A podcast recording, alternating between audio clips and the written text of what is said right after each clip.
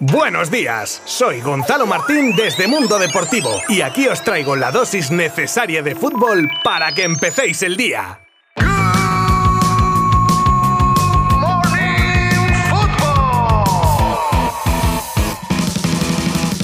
Bienvenidos un día más al podcast de Mundo Deportivo que os trae de la mano de un servidor lo más destacado del mundo del fútbol. Llegamos al Ecuador de la semana de Good Morning Football y hoy vamos a hablar sobre los partidos de ayer de la jornada Champions. También hay novedades con respecto a Haaland y el Barça y a fichajes del equipo azulgrana en verano. Tenemos la convocatoria del Madrid y el PSG para el partido de hoy, la petición de cárcel para Al-Khelaifi, palabras de Neymar, el recurso de Rusia ante el TAS y más cosas. Si os aquí conmigo los próximos minutos, empezando desde ya mismo. Pues vamos allá que hoy vamos cargaditos de noticias, pero antes los partidos disputados ayer que nos dejaban un Bayern de Múnich 7, Salzburgo 1 y ¿qué queréis que os cuente? Claro dominador, bla bla bla bla. A veces menos es más. Lo que sí os cuento, que sé que a muchos os gusta saber quién marca los goles, pues que Lewandowski hizo un hat-trick, Müller un doblete y que los otros dos los marcaban Nabri y Sané. Por parte del Salzburgo, el gol de la honra, y nunca mejor dicho, lo marcaba Kjaergaard. El otro partido, mucho más igualado y con emoción a raudales, era el que perdía el Liverpool en casa por 0 a 1, gol de Lautaro Martínez en el minuto 62, pero que por más que lo intentaron no le sirvió a los italianos para remontar el 0 a 2 del partido de ida. Además, la expulsión de Alexis terminó con las aspiraciones del Inter que dice así adiós a esta edición de la Champions. Está claro que la pieza angular del proyecto futuro del Barça se llama Erling Haaland y el presidente, entrenador y dirección técnica no pueden estar más involucrados en lograr la operación. Aún así, desde el club saben que no son los únicos en la puja y tienen claro que su principal rival a día de hoy es el City de Guardiola y las sensaciones que maneja ahora mismo la directiva azulgrana es que a pesar de motivarle más la liga que la Premier, puede que el City tenga cierta ventaja para hacerse con el noruego gracias a la figura del técnico de San Pedor, a pesar también de que Xavi también gusta al delantero del Dortmund. Tiene pinta que va a ser un final de photo finish esta carrera por Haaland. Como ya adelantaban hace semanas los compañeros de Mundo Deportivo, el Barça apura la incorporación de jugadores de cara a la próxima temporada, para la que esperan al menos cuatro o cinco incorporaciones. Un delantero, preferiblemente claro está, Haaland, un centrocampista, con Frank Kessie y un posible acuerdo inminente, un portero y dos defensas. Uno ya estaría hecho el central danés Andreas Christensen y otro podría ser César Azpilicueta, aunque las negociaciones con el Chelsea estarían complicándose y ahí aparecería el lateral derecho del Ajax, Nusair Madraoui.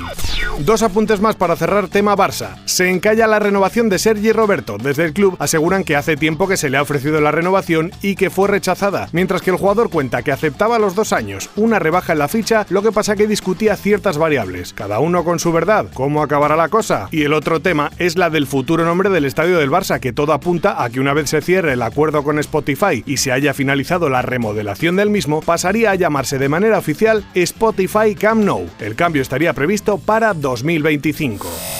Cambiamos de tercio y nos vamos al partido más esperado de lo que va de edición de Champions, sin duda. Por los rivales, el morbo que hay con ciertos jugadores, Mbappé, Messi, compañía. Un buen cóctel el que nos espera hoy a partir de las 9 de la noche. Y en ese cóctel entra finalmente Tony Cross, que se lesionaba el pasado martes, pero que podrá ser de la partida si Ancelotti así lo decide. De tal modo que el Madrid recibe al PSG únicamente con las bajas de Mendy y Casemiro, que no son poco. Caso parecido al de Cross, el de Mbappé, del que Pochettino dice que se encuentra bien y que por lo tanto espera poder contar con él para esta noche. Un Pochettino, por cierto, que daba las claves en sala de prensa de cómo defender el resultado de la ida y pasar la eliminatoria. La mejor manera de defender un resultado, un equipo como Paris Saint-Germain, es atacar, es ir a buscar el resultado, es dominar, es jugar en campo contrario. Sabemos que va a ser un partido difícil, sabemos que Madrid será, será un Madrid diferente, pero sabemos que es el partido, un partido definitivo, es una final. Pues así define el partidazo contra el Madrid, como una final y razón no le falta. También hablaba con los medios Neymar Jr., que habla del partido y de lo especial que es jugar aquí, igual que para Leo Messi.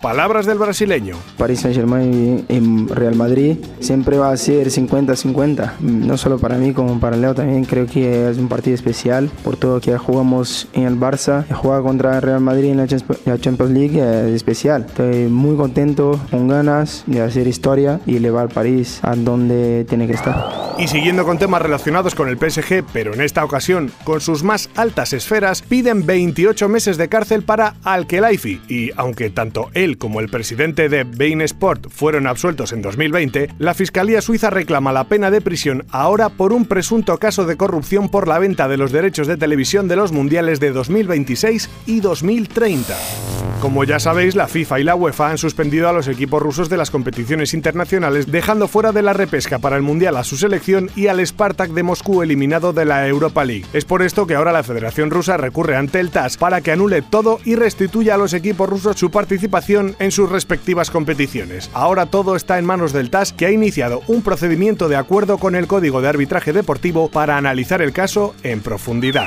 Y terminamos con una pregunta. ¿Qué fue de Makelele? Centrocampista ex del Real Madrid que llegó al conjunto blanco tras declararse en rebeldía en el Celta y que llegaría en la primera camada de galácticos madridistas, Figo, Munitis, Solari, César Sánchez, etc. Además, su pasado también con el PSG del que sería segundo de Ancelotti en su etapa en París. Os cuento que actualmente es embajador del fútbol congoleño y desde agosto del año pasado ejerce como mentor de jóvenes talentos en el Chelsea. Súper interesante el reportaje sobre Makelele que han hecho nuestros compañeros de Mundo Deportivo y del que no os cuento más, evidentemente, porque lo podéis podéis encontrar íntegro en nuestra web. De verdad, no dejéis de echarle un vistazo, merece la pena.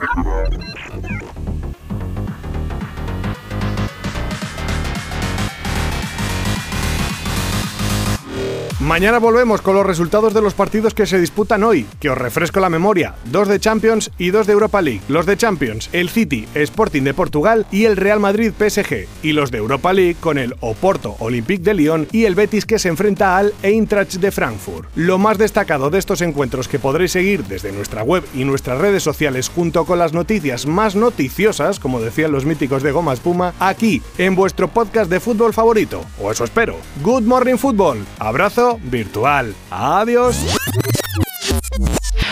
Mundo Deportivo te ha ofrecido Good Morning Football, la dosis necesaria de fútbol para comenzar el día.